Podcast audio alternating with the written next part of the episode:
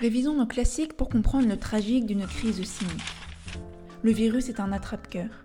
Il frappe comme un uppercut qui vous percute, il happe les misérables comme les comptables, il sape des projets, des sujets.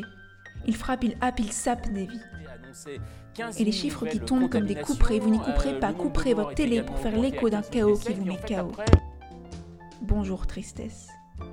Voyez la bassesse de notre pauvre espèce qui se croyait maîtresse et se trouve en détresse, encore tenue en laisse par l'attrait de la richesse, l'obsession de la vitesse.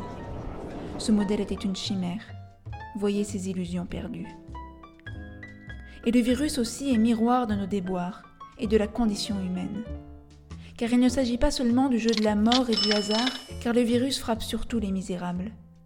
Car ensuite, et comme toujours, le coupable désigné, c'est l'étranger. Lorsque nous sommes en danger et lorsque l'autre incarne ma finitude.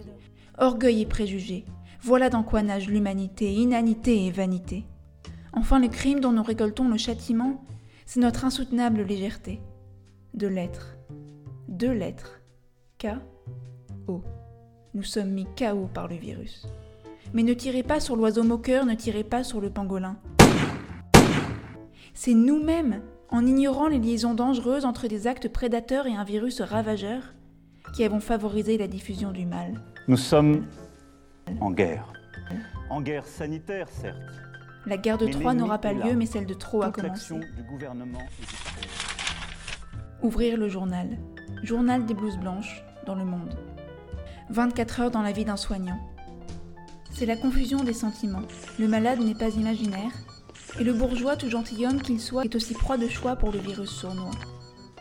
On ne badine pas avec la mort et y en a marre de cet avare qui réduit les moyens à peau de chagrin et va récolter les raisins. Oui, les raisins de la colère. Car il y aura le bruit et la fureur, et le procès de tous ces excès. On assiste à l'écume des derniers jours des condamnés, d'années d'une société pour qui le moindre frais pouvait souvent primer sur l'humanité. Certains prônent les rebelles miracles, c'est la conjuration des imbéciles. D'autres voient le virus comme un complot des Russes. Ce sont des Don Quichotte qui ont certes une marotte mais bien peu de jugeote. Oui, les regrets sont nombreux. Les maximes pourraient l'être, mais les pensées doivent primer. On a tant perdu que c'est peine perdue de partir à la recherche de ce temps perdu. Car lutter contre le virus n'est pas construire un barrage contre le Pacifique. On peut encore retrouver l'équilibre du monde. Si l'on ose, la métamorphose. Que l'on pense, le meilleur des mondes possible. Que germent des fleurs du mal pour mettre un terme à ce voyage au bout de la nuit et enfin voir la promesse de l'aube.